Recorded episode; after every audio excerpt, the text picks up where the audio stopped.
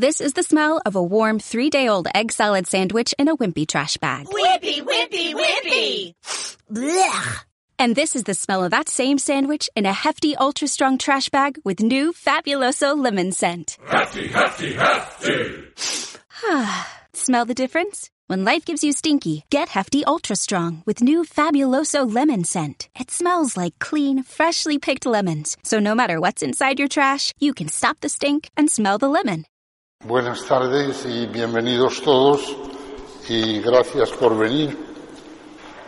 Vamos a meditar esta tarde sobre el Salmo 84, que es, eh, puede ser considerado como un salmo típico del tiempo litúrgico de Adviento. ¿Por qué? Pues porque en la ordenación general del misal romano, que es la norma fundamental de la liturgia católica, en el número 36 se afirma, sin embargo, para que el pueblo pueda más fácilmente intervenir en la respuesta salmódica, han sido seleccionados algunos textos de respuestas y de salmos según los diversos tiempos litúrgicos del año. Estos textos podrán emplearse en vez del texto correspondiente a la lectura siempre que el salmo sea cantado. ¿Qué quiere decir esto? Quiere decir que si nosotros en la parroquia aprendiéramos a cantar, porque tiene que ser cantado, este salmo, durante todo el tiempo litúrgico de Adviento, si quisiéramos, podríamos, después de la primera lectura, siempre, incluso todos los días y los domingos, cantar este salmo. Porque la Iglesia, para el tiempo litúrgico de Adviento, propone dos salmos, el 24 y el 84. De tal manera que si la asamblea en la que se celebra la liturgia sabe cantar cualquiera de esos salmos, puede emplearlos todos los días, incluidos los domingos. ¿Qué quiere decir eso? Quiere decir que la Iglesia ve en estos dos salmos, el 24 y el 84, pues unos salmos, digamos, típicos del tiempo litúrgico de Adviento en el que nos preparamos a la segunda venida del Señor, recordando su primera venida que celebraremos en la próxima Navidad. Este salmo, como muchos, bueno, muchos no, pero como algunos salmos, tiene como una especie de título, que no forma parte propiamente del salmo, pero que en la Biblia viene. Y el título es lo que tenéis ahí en el versículo primero, del maestro de coro, de los hijos de Coré, salmo. Eh, San Jerónimo comenta este título diciendo, todo salmo que se titule de los hijos de Coré no trata de nada triste, sino siempre de hechos alegres. Pues aunque Coré, Datán y Abirón fueron castigados por el Señor por sublevarse contra Moisés, los hijos de Coré, que no se comportaron como su padre, fueron bendecidos con una eterna alegría. Efectivamente, Coré fue uno de los que se rebeló contra Moisés y fue castigado por Dios. Pero claro, dice San Jerónimo, pero sus hijos no se rebelaron y el Señor los premió con una eterna alegría. Además, sigue diciendo San Jerónimo, Coré significa Calvario. Y es manifiesto que el término Calvario designa el lugar de la resurrección todo aquel que es hijo de Coré es hijo de la resurrección y no puede tener tristeza alguna. Así comenta San Jerónimo el encabezamiento, el título, digamos, de este salmo. Y ahora en el versículo segundo empieza propiamente el salmo diciendo, Señor, has sido bueno con tu tierra, has restaurado la suerte de Jacob. San Agustín, este salmo lo vamos a meditar ayudándonos de San Agustín y de San Jerónimo, que son dos de los grandes padres de la Iglesia, padres latinos. San Agustín explica que el profeta habla en pasado narrando como acontecido lo que ha de acontecer. Claro, esto es curioso. Los salmos fueron escritos muchos siglos antes de Cristo. Y, San Agustín observa que el que los escribió, el profeta, el inspirado por Dios, habla en pasado, has sido bueno con tu tierra, has restaurado la suerte de Jacob. Y dice San Agustín, si eso todavía no, no había ocurrido, porque eso ocurrirá cuando venga Cristo. Pero él comenta, dice, esto es así porque para Dios no hay tiempo y lo que ha de acontecer ya aconteció, eso es verdad. El misterio de Dios, que es el eterno, y el eterno quiere decir un presente que lo abarca todo y en el que no hay ningún pasado ni ningún futuro. Y por eso dice San Agustín, ¿eh? Eh, el profeta habla como si ya hubiera ocurrido algo que todavía no ha ocurrido, porque Cristo todavía no ha llegado. San Jerónimo dice, estas palabras se refieren a la venida de Cristo, nuestro Salvador, evidentemente. La tierra que había ofendido a Dios, que se había manchado con idolatrías, que había producido abrojos y espinas, ha sido salvada con la venida de Cristo nuestro Salvador. Con la expresión la suerte de Jacob, porque dice, Señor, has sido bueno con tu tierra, has restaurado la suerte de Jacob. La expresión la suerte de Jacob designa al pueblo de Dios, puesto que todos somos descendencia de Jacob, ya que somos hijos de Abraham, al que proclamamos nuestro Padre en la fe. Y Abraham engendró a Isaac, Isaac engendró a Esaú y Jacob. Por lo tanto, al ser descendencia de Abraham, somos descendencia de Jacob, puesto que la promesa de la alianza pasó de Abraham a Jacob. Y si somos hijos de Abraham, es porque hacemos las obras de Abraham, tal como dijo el Señor en el Evangelio. Si sois hijos de Abraham, haced las obras de Abraham. Claro, ¿Cuáles fueron las obras de Abraham? Las obras de Abraham fueron, o fue, la obra de Abraham fue la fe, por la cual, esperando contra toda esperanza, creyó. No cedió a la duda con incredulidad. Antes bien, fortalecido en su fe, dio gloria a Dios con el pleno convencimiento de que poderoso es Dios para cumplir lo prometido por eso le fue reputado como justicia. Al inicio de este curso meditábamos sobre Abraham, nuestro padre en la fe, y veíamos que verdaderamente la fe de Abraham fue sometida a una prueba muy fuerte, sobre todo cuando le pidió que sacrificara a su hijo Isaac.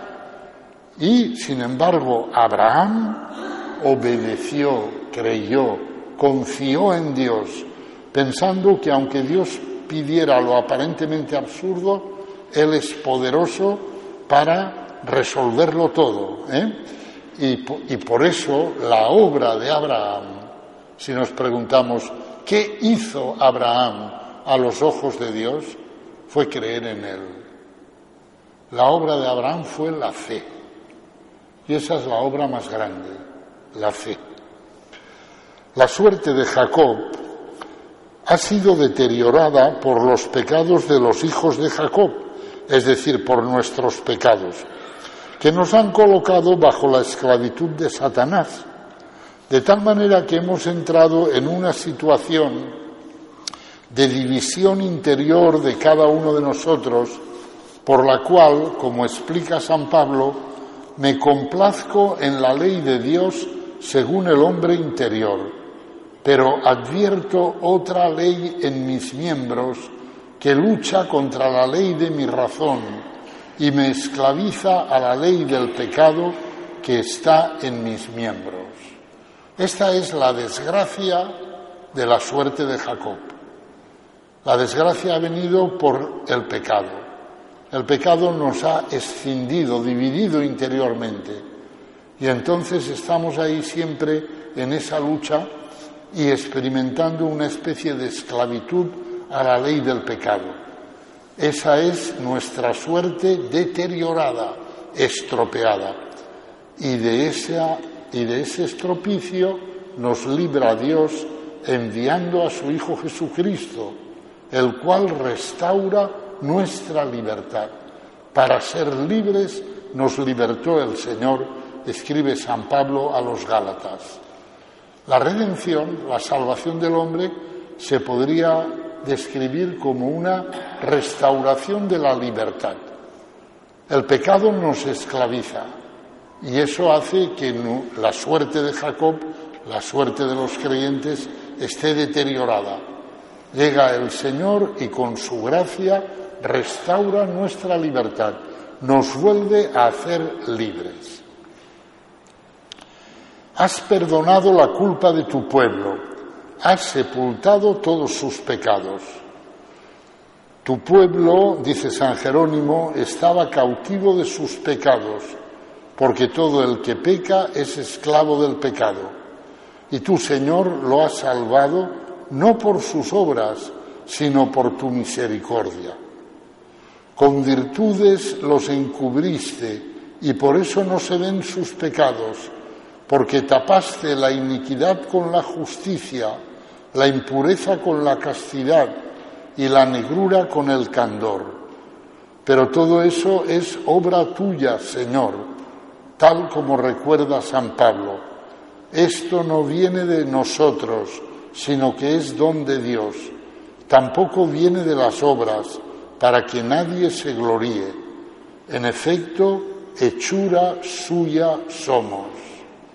Es decir, el Señor, con todas sus virtudes, con todos sus méritos, ha cubierto, ha tapado nuestra iniquidad y nos ha dado su Espíritu Santo para que nos transforme por dentro. Por lo tanto, somos obra de la misericordia del Señor. Como obra de su misericordia fue el que viniera a nosotros, el Hijo de Dios hecho hombre, el que viniera a nosotros Cristo. Has reprimido tu cólera, has frenado el incendio de tu ira. Este tema es interesante, el tema de la cólera de Dios.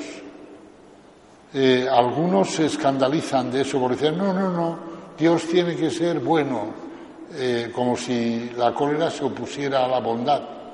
¿eh? Y la cólera de Dios no es otra cosa más que la aplicación de la estricta justicia a la realidad del pecado. El pecado consiste en actuar sin mirar a Dios, prescindiendo de las indicaciones que Él nos ha dado para obrar de una manera constructiva, de una manera que exprese el que somos imagen y semejanza suya.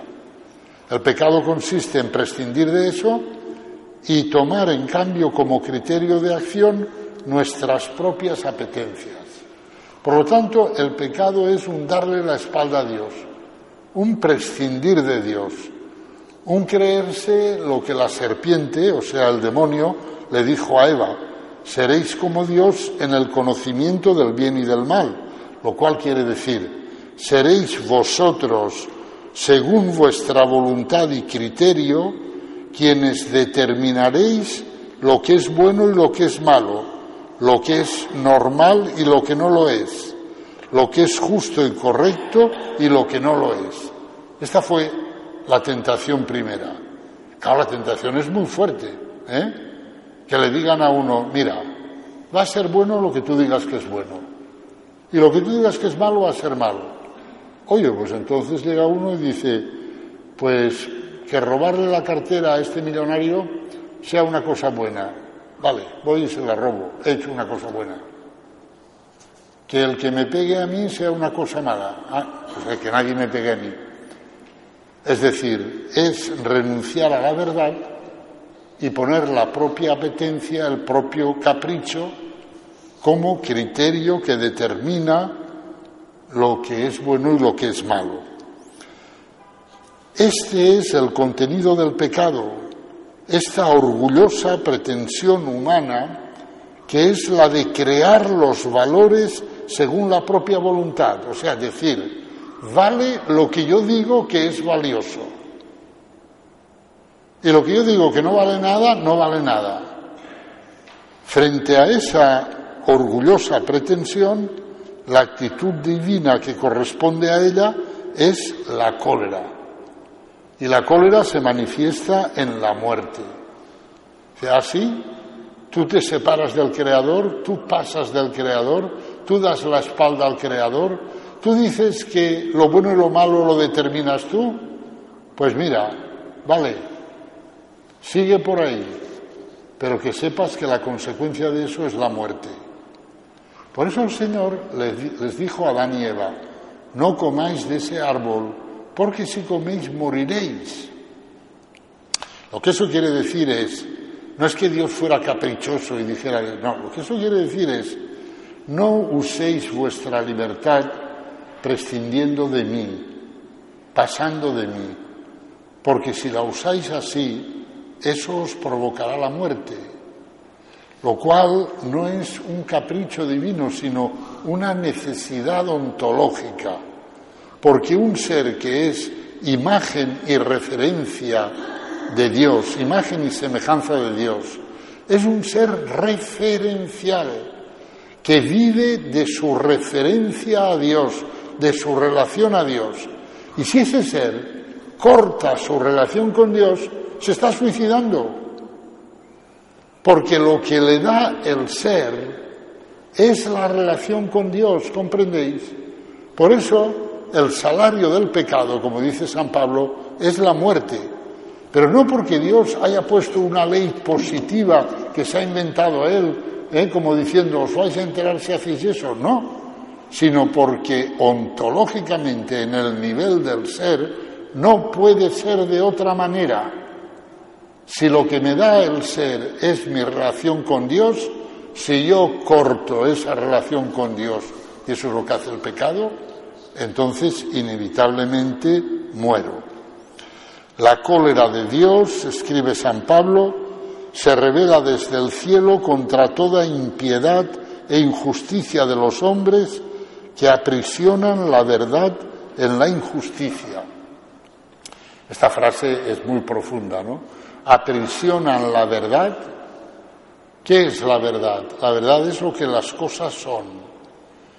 ¿Y qué es lo que las cosas son? Lo que Dios que las ha creado dice que son. Ah, pero ahora llega uno, un listillo, un chulito, que es el hombre pecador, que se las da de listo y, que es orgulloso, y dice, no señor, las cosas verdaderas son las que digo yo.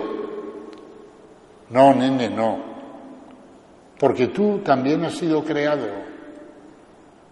Las cosas verdaderas, la verdad de las cosas, es lo que dice Dios de ellas, porque Él es quien les ha dado el ser. Entonces, dice San Pablo, cuando ocurre esto, la cólera de Dios se revela desde el cielo contra toda impiedad e injusticia de los hombres. Y esta revelación de la cólera de Dios se manifiesta en un primer momento en una cosa muy curiosa, dice San Pablo, en que entrega a los pecadores a las apetencias de su corazón. O sea, en que dice, ah, sí, queréis pecar. Vale, vale, pecad, pecad. Y uno dice, hombre, ¿y por qué Dios hace eso? Pues en el fondo para que experimenten la amargura del pecado. O sea, eh, tú eliges el ir a tu bola y Dios dice, vale, pues, vale, vale, vete a tu bola. Y tú mismo experimentarás la amargura y la aridez espiritual y humana a la que te conduce tu capricho. Es decir, que Dios no hace esto por fastidiar, sino como un gesto pedagógico para que el hombre después pueda recapacitar al ver el desastre, el desierto, el infierno, la amargura en la que él se ha metido por su propio pecado. Y en un segundo y definitivo momento, se mostrará la cólera de Dios en el juicio final, donde Dios dará a cada cual según sus obras. Pero antes de eso, el Señor dice, vale, vale, sigue, sigue por ahí, pero lo dice con la esperanza de que experimentemos la amargura del pecado y volvamos a Él. Si Dios no reprimiera su cólera, como dice el Salmo, ¿eh? ha reprimido tu cólera, si Dios no, no reprimiera su cólera, si no frenara el incendio de su ira, estaríamos todos muertos, porque todos hemos pecado. Y por lo tanto, ¿eh? yo os habría dicho, se ha acabado. ¿Te quieres suicidar? Te suicidas, fuera. Pero Dios, que es amor y misericordia, no hace eso, sino que nos da tiempo para que nos arrepintamos y volvamos a Él. Como escribe San Pedro, no se retrasa el Señor en el cumplimiento de la promesa, sino que usa de paciencia con vosotros, no queriendo que algunos perezcan, sino que todos lleguen a la conversión y por lo tanto a la salvación. Restauranos, Dios Salvador nuestro, cesa en tu rencor contra nosotros. San Agustín se fija en que el salmista suplica para el futuro lo que había narrado como ya acontecido, has frenado el incendio de tu ira, y entiende que el profeta expresa como cumplido lo que ve que ha de cumplirse o sea, ¿qué es lo que se ha de cumplir? Se ha de cumplir que el Señor frene el incendio de su ira. Y se ha de cumplir porque eso no depende de Él, depende de mi libertad. Si yo con mi libertad acojo la misericordia que Él me da en Cristo, entonces el incendio de su ira queda frenado. Y Dios me rescata de la muerte. Pero eso depende de mi libertad. ¿eh? Y por eso se pide, como una cosa que todavía no se tiene, se le pide a Dios. Pero en realidad lo que le estoy pidiendo es que mi libertad acoja el arrepentimiento y la conversión para que lo que Él ya me ha dado en Cristo se haga verdad en mí. ¿Vas a estar siempre enojado o a prolongar tu ira de edad en edad? San Agustín dice, por la ira de Dios somos mortales, por la ira de Dios comemos en esta vida el pan en pobreza y con el sudor de nuestra frente, tal como se le dijo a Adán cuando pecó. Y nosotros éramos todos aquel Adán, aunque aún no existíamos, pero nos hallábamos todos en él. De Él recibimos la mortalidad, la fragilidad de la carne, el tormento de los dolores y los lazos de las tentaciones. Todas estas cosas las llevamos en la carne y son ira de Dios, porque son castigos de Él. Hay aquí una, más de una, pero en fin, una verdad muy, muy importante, ¿no? Y es que en uno estamos todos. En Adán, que es el primer hombre, estamos todos. Lo que Adán cumple en su persona tiene repercusiones para todos. Esto los padres lo sabéis muy bien, porque los padres en momentos de lucidez espiritual os dais cuenta de que vuestros hijos llevan vuestros pecados, de que muchos problemas de vuestros hijos son la consecuencia de vuestros pecados. Y esto es verdad, por la solidaridad tremenda que hay entre los hombres. En Adán estábamos todos. Adán pecó, nos fastidió a todos. Y todos hemos recibido la herencia de aquel pecado. No puede ser de otra manera, porque somos hijos de Adán e hijos de Eva. Ahora, eso tiene también una cara positiva y es que en Cristo estamos todos. No biológicamente, pero sí espiritualmente por la fe y por el bautismo. Y si por la fe y por el bautismo nos unimos a Cristo, la gracia que hay en Cristo, que es la plenitud de la gracia, que es el Espíritu Santo, pasa a nosotros y va creando en nosotros un hombre nuevo. Pero esta idea es muy fundamental en la Biblia, la idea de que en uno estamos todos y que por lo tanto lo que uno hace no repercute solo en él, sino que repercute en todos. Si es padre o madre, a través de la paternidad y, de la maternidad. Y si no lo es, biológicamente hablando, a través de la comunión de los santos, por la cual, digamos, estamos todos conectados en el bien y en el mal. ¿eh?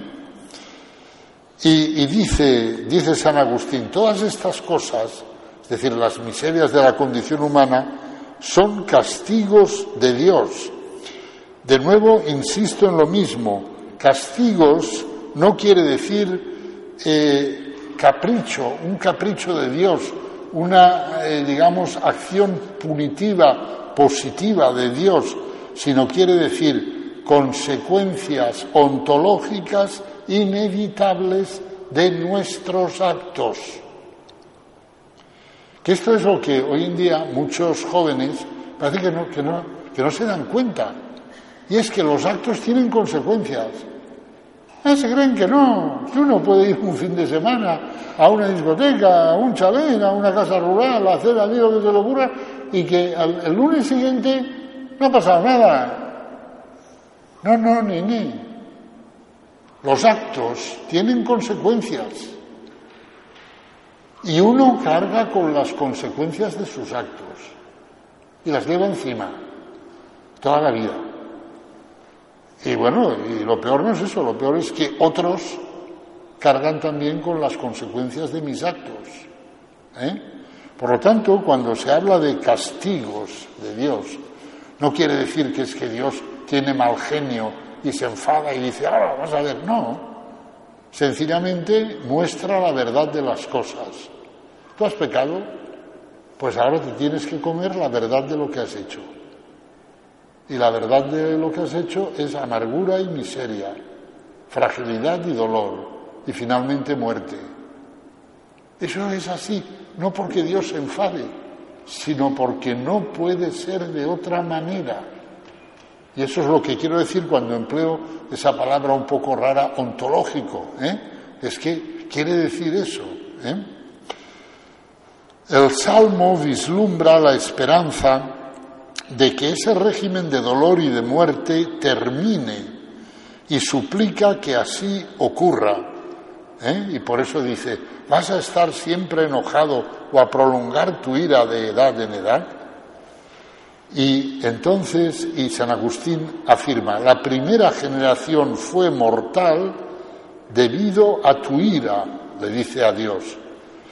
La segunda será inmortal en atención a tu misericordia. ¿Cuál es la segunda generación? La que se hace a partir de Cristo. La primera generación es la que se hace a partir de Adán. La ira de Dios, ya lo hemos dicho, pero lo vuelvo a decir, es la verdad, la expresión de la verdad del ser. No es un enfado de Dios. Es que si tú quieres relación a Dios, le das la espalda a Dios, te estás suicidando, nene te estás destrozando.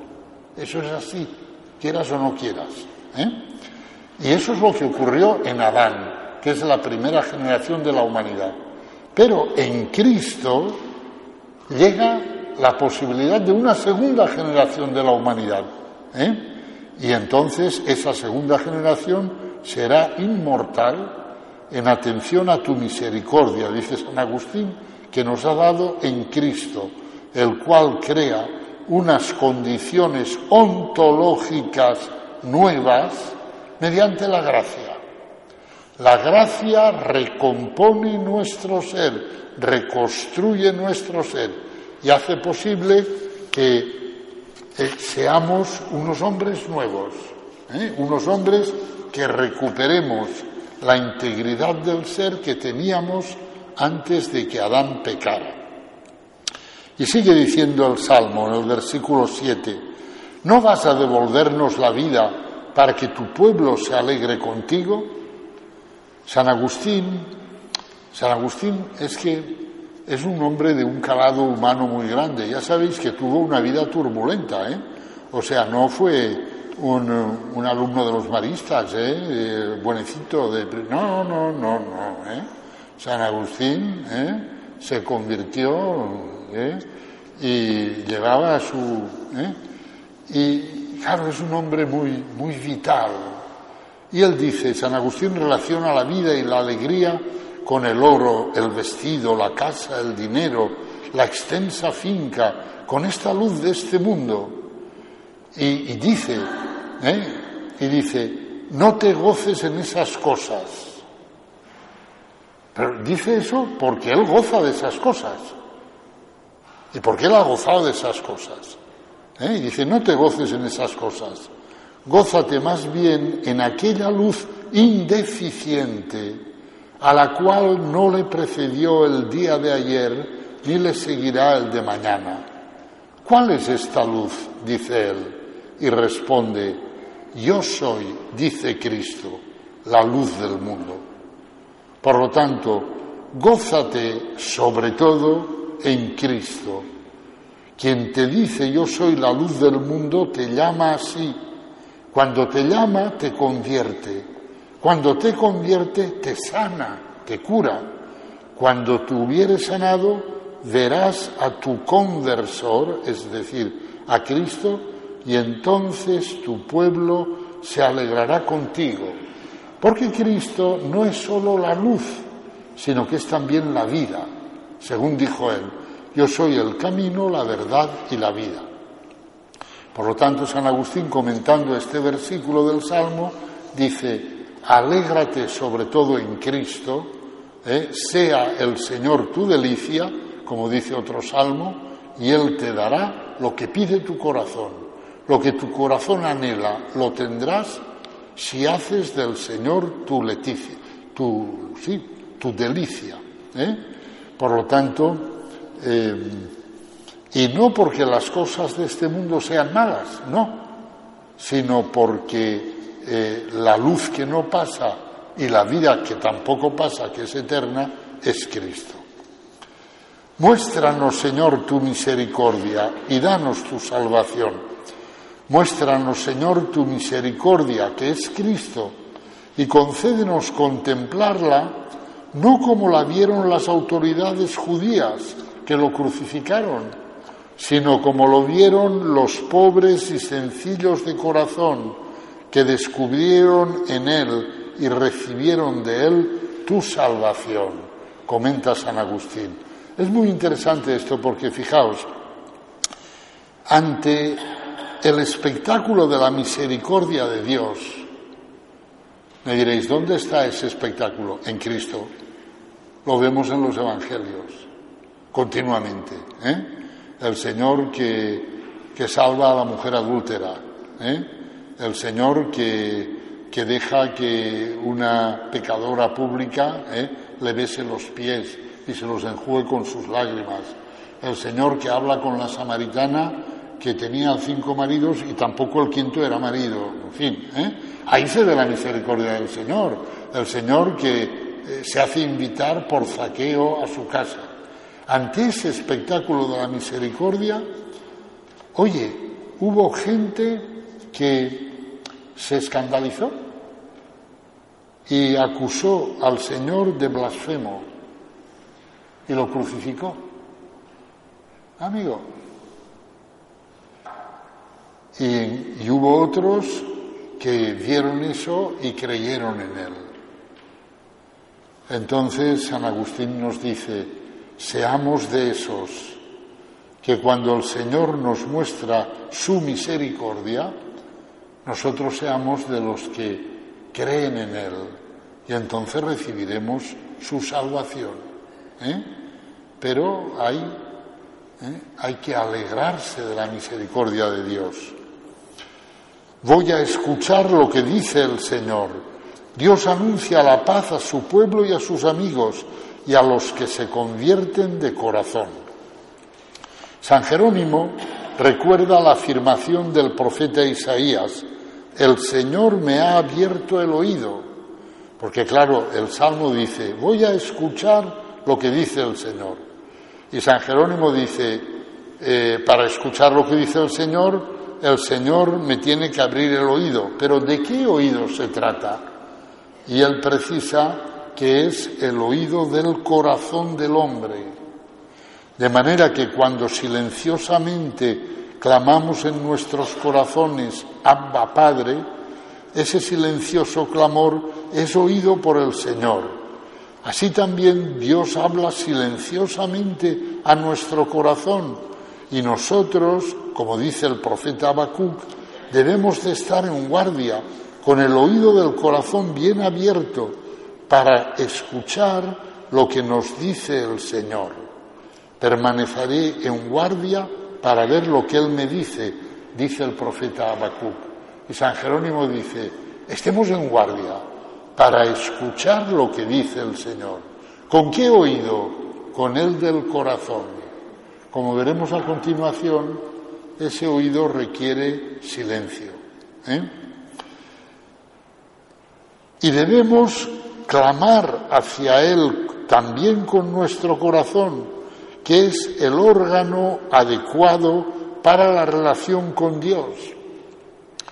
Es decir, el, digamos, el punto desde el cual el hombre se relaciona correctamente con Dios es el corazón, no es la inteligencia, no es la razón.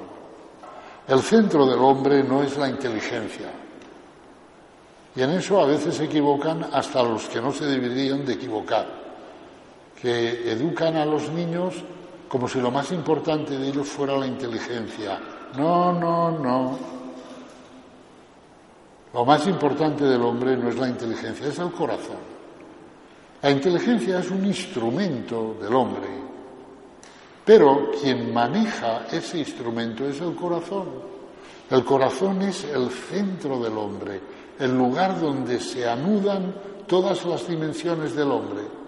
Y por lo tanto, para relacionarse bien con Dios, hay que relacionarse de corazón a corazón. A veces hay personas que me dicen, eh, Padre, enséñeme un método de oración. Yo les digo, mira, yo, no sé métodos de oración, pero yo te, solo te digo una cosa, intenta que tu corazón se encuentre desnudo ante el corazón de Dios. Ya está, hazlo como quieras. Pero se trata de eso, ¿eh? Que tu corazón, no tu pensamiento, tu corazón ¿eh? se ponga abierto de par en par delante del corazón de Dios, que se nos ha revelado en Cristo. ¿eh? Y eso, eso es oración. ¿eh? ¿Cómo llegues ahí? Pues lo mismo me da. Pero llega ahí. Llega ahí.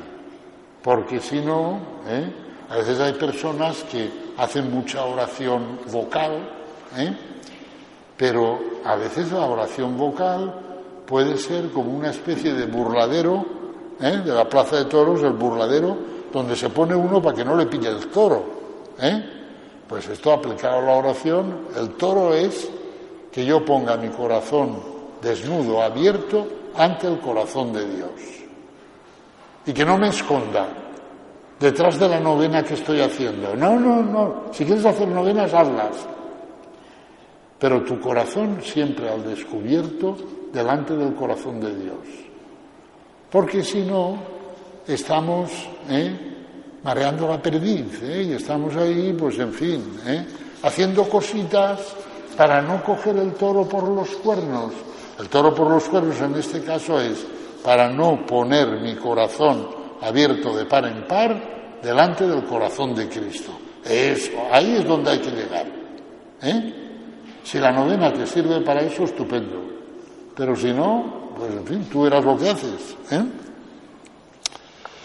San Agustín advierte que para escuchar la voz silenciosa de Dios que habla al corazón del hombre, hay que alejarse un tanto del estrépito del mundo, como tapando los oídos a la inquietud alborotada de esta vida, y así poder escuchar la voz de Cristo, que es nuestra paz y que nos llama a la paz. Se dice que hay paz allí donde no hay guerra, donde no hay contradicción, donde nada se opone, donde nada hay adverso. Sin embargo, sigue diciendo San Agustín, todavía no nos encontramos en ese estado, porque todos los fieles tienen que combatir con el príncipe de los demonios, luchando contra sus concupiscencias, con las cuales él sugiere los pecados. La paz perfecta llegará cuando este ser corruptible se revista de incorruptibilidad y este ser mortal se revista de inmortalidad. Y cuando este ser corruptible se revista de incorruptibilidad y este ser mortal se revista de inmortalidad, entonces se cumplirá lo que está escrito. La muerte ha sido devorada por la victoria. ¿Dónde está, oh muerte, tu victoria? ¿Dónde está, oh muerte, tu aguijón? Entonces habrá paz perfecta cuando Dios sea todo en todos. Pero todavía no hemos llegado ahí. Para llegar ahí, mantengamos nuestro corazón abierto a la voz del Señor y procuremos ser dóciles a lo que Él nos sugiera sabiendo que el Señor nos pide a todos una serie de cosas que nos las pide a todos y que se podrían resumir en los diez mandamientos, bueno, o para ir más allá, en, los evangelios. ¿eh? Pero después a cada uno de nosotros le pide cosas que solo se las pide a Él. ¿Me explico? Es decir, el Señor le pidió a Abraham algo que solo se lo ha pedido a Abraham. Ofréceme a tu hijo Isaac en sacrificio. El Señor le pidió a Oseas algo que solo se lo ha pedido a Oseas. Cásate con una prostituta. Caray tú. Bueno, que contemos también con eso, ¿eh? Que el Señor te puede pedir a ti porque tú eres único, única, algo único, que solo te lo pide a ti. Y sería horrible que cuando el Señor me pide a mí algo que solo me pide a mí, yo le dijera, ay Señor, ¿y por qué no se lo pides a todos y me pides solo? Vamos a ver. Entonces es que no habría entendido nada. Porque los hombres no estamos hechos en serie. ¿eh? No hay dos hombres iguales. Aunque ahora guste mucho decir todos somos iguales, es mentira. No hay dos hombres iguales. Y Dios que nos ha creado a todos, a cada uno, nos ha creado uno a uno, pues a cada uno le pide cosas que se las pide a Él. Y solo a Él. Pero en esas cosas está nuestra grandeza más personal, ¿comprendéis? Porque eso es lo que el Señor me pide a mí y solo a mí. ¿Mm? Hemos de vivir con el corazón escuchando a Dios ¿eh? para todo lo que Él nos dice a través de su revelación y todo lo que Él nos quiera decir por el Espíritu Santo. ¿eh? La salvación está ya cerca de sus fieles y la gloria habitará en nuestra tierra. San Agustín observa que nadie se halla distante de Dios por el espacio, sino por el corazón. Interesante esto, ¿no? Dice, la salvación está ya cerca de sus fieles. ¿De cuánto de cerca? ¿A cuántos kilómetros? San Agustín dice, oye, no, no te confundas, ¿eh? La cercanía o la lejanía de Dios, la distancia de Dios, depende de tu corazón, sigue diciendo él. Amas a Dios, estás cerca. Le odias, estás lejos. Estando en un mismo lugar geográfico, te hallas cerca o lejos de Dios según lo que haya en tu corazón. La misericordia y la fidelidad se encuentran, la justicia y la paz se besan. Aquí entramos ya en la profecía de la Navidad, ¿eh? Qué bonito. San Jerónimo comenta entusiasmado, oh, cuán hermosa amistad. La misericordia y la verdad se encontraron. Claro, esta es una amistad muy hermosa porque es muy rara, ¿sabéis? Es muy raro que se junten la misericordia y la verdad. Normalmente, normalmente, los hombres hacemos un uso de la verdad nada misericordioso. Por ejemplo, cuando le decimos a alguien, ah, sí, ¿quieres saber la verdad? Pues te voy a decir la verdad. Sal corriendo que te van a decir la verdad. Quiere decir que te van a dar con un mazo. Por lo tanto, la amistad de la misericordia de la verdad no es una cosa fácil. Es una especie de milagro. Es una obra divina. ¿eh? Eres pecador, escúchalo, escucha qué dice la misericordia. Eres justo, escucha qué dice la verdad. Si eres pecador, no desesperes por la misericordia.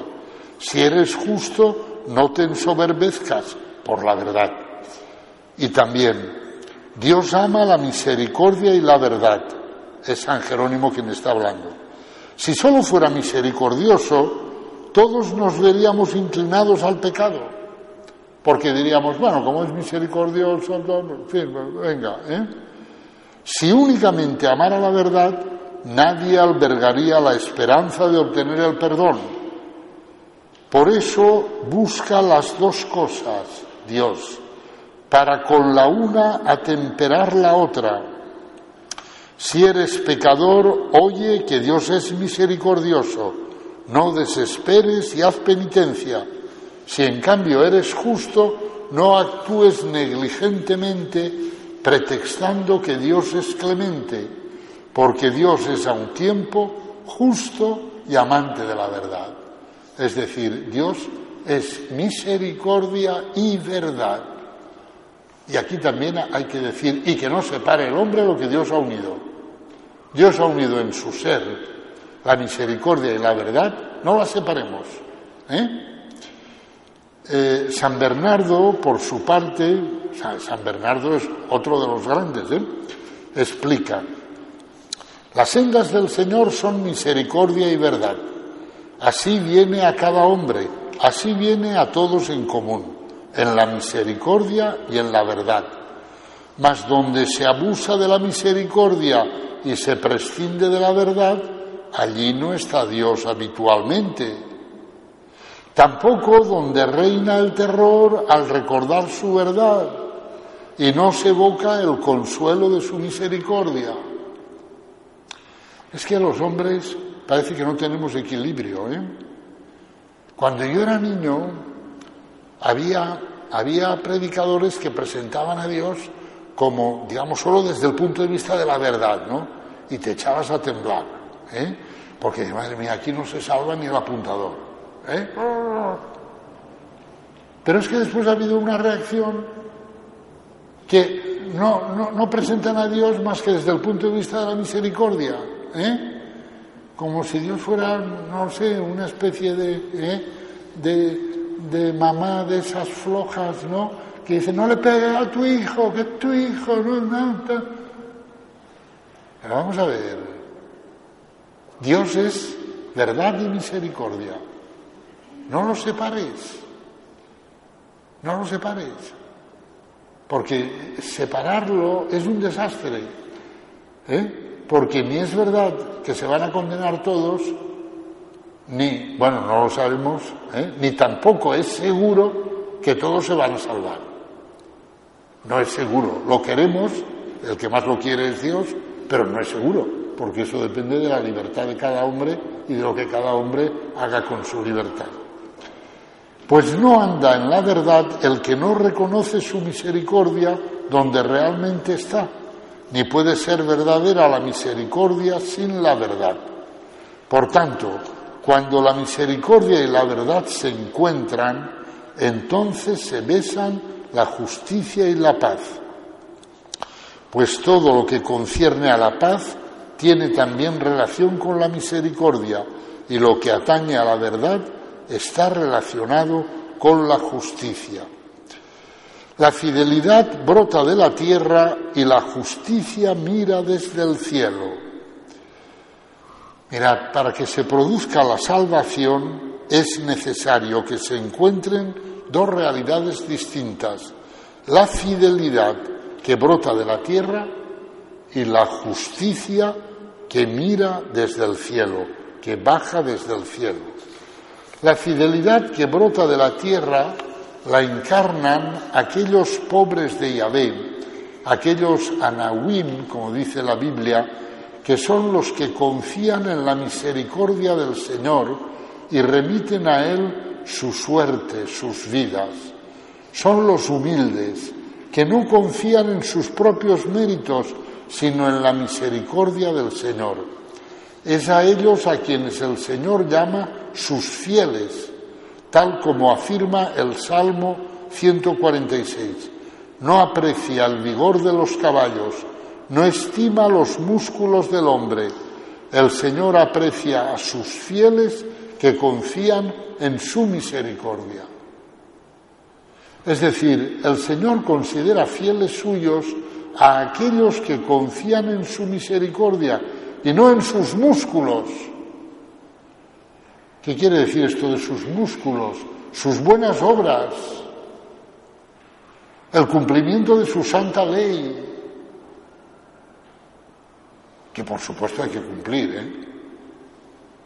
Pero claro, si tú pones tu confianza en el cumplimiento de la ley,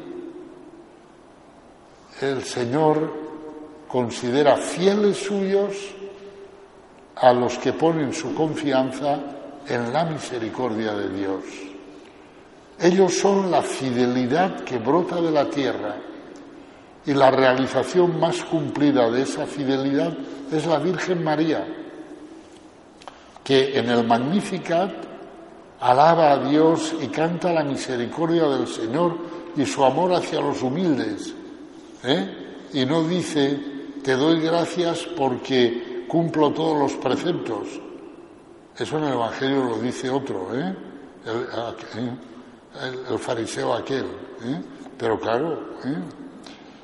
la justicia que mira desde el cielo es el Hijo de Dios que viene a nosotros y que toma nuestra carne precisamente en el seno de la Virgen fiel para realizar nuestra salvación. Él viene desde el cielo, es decir, no es una obra humana, no es fruto de la unión de un hombre y una mujer, sino un regalo total del Padre del cielo. Por eso San Mateo subraya con tanta fuerza la virginidad de María. Lo veíamos en el Evangelio de la misa de ayer y lo veremos en el Evangelio de la misa de hoy. ¿eh? Para que quede claro que Cristo viene del cielo y que su obra, es decir, nuestra salvación, no es una obra humana, sino un don del cielo, una gracia. No nos hemos salvado nosotros por nuestras buenas obras, sino nos ha salvado Dios por su gracia, por su misericordia. Habéis sido salvados por la gracia mediante la fe y esto no viene de vosotros, sino que es don de Dios. Tampoco viene de las obras, para que nadie pueda presumir, escribe San Pablo. El Señor nos dará la lluvia y nuestra tierra dará su fruto. El Señor nos dará la lluvia quiere decir que Cristo nos dará su gracia, nos dará el don del Espíritu Santo, sin el cual es imposible el cristianismo. La lluvia es una imagen de la gracia, porque es algo que cae del cielo. Por lo tanto, es una imagen del Espíritu Santo, el cual es el don que Cristo nos ha obtenido, que baja del cielo y que hace de nosotros hombres nuevos, porque es el que crea en nosotros esas nuevas condiciones ontológicas de las que hablábamos antes. Y nuestra tierra dará su fruto, no, desesperéis. Lo que una vez nació de María, a diario nace en nosotros. Podemos engendrar a Cristo si queremos. tal como él mismo dijo, puesto que el Señor ¿eh? dijo cuando le dijeron, ahí fuera están tu madre y tus hermanos que desean hablarte, él respondió, ¿quién es mi madre y quiénes son mis hermanos? Y extendiendo su mano hacia sus discípulos dijo, estos son mi madre y mis hermanos, pues todo el que cumpla la voluntad de mi Padre de los cielos, ese es mi hermano, mi hermana y mi madre. Amigo, o sea que si yo cumplo la voluntad del Padre del cielo, soy madre de Cristo, engendro a Cristo en mí y lo hago presente al mundo si cumplo la voluntad del Padre. Por lo tanto, veis, el fruto de nuestra tierra es Cristo cuando se encuentran la fidelidad ¿eh? que brota de la tierra y la justicia que mira desde el cielo.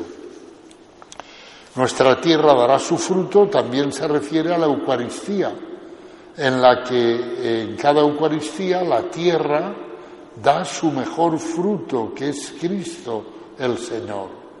La Eucaristía la celebramos con granos de trigo, con harina de trigo, ¿eh? fruto de la tierra y del trabajo del hombre, fruto de la tierra. Ese fruto de la tierra que es el trigo, que se hace harina, que se hace pan, se convierte en Cristo, el pan vivo.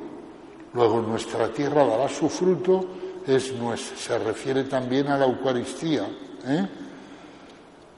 La justicia marchará ante él, la salvación seguirá sus pasos.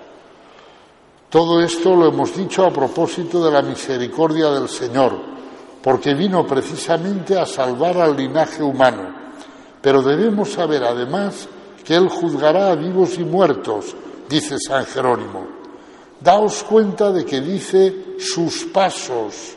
La salvación seguirá sus pasos. Y San Jerónimo dice, allí donde no hay piedras, donde no hay espinas ni abrojos, donde el camino es llano, donde es posible caminar, donde no hay tropiezo.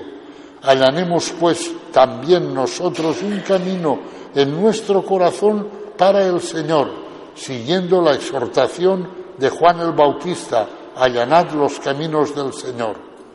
A esto, dice San Jerónimo, es a lo que se alude ahora pues doquiera haya un camino, allí pondrá Él sus pasos y entonces la salvación se hará presente, porque la salvación seguirá sus pasos. Pero para que el Señor camine en tu corazón, tienes que limpiar tu corazón de espinas, abrojos y piedras. Esos obstáculos son nuestros pecados.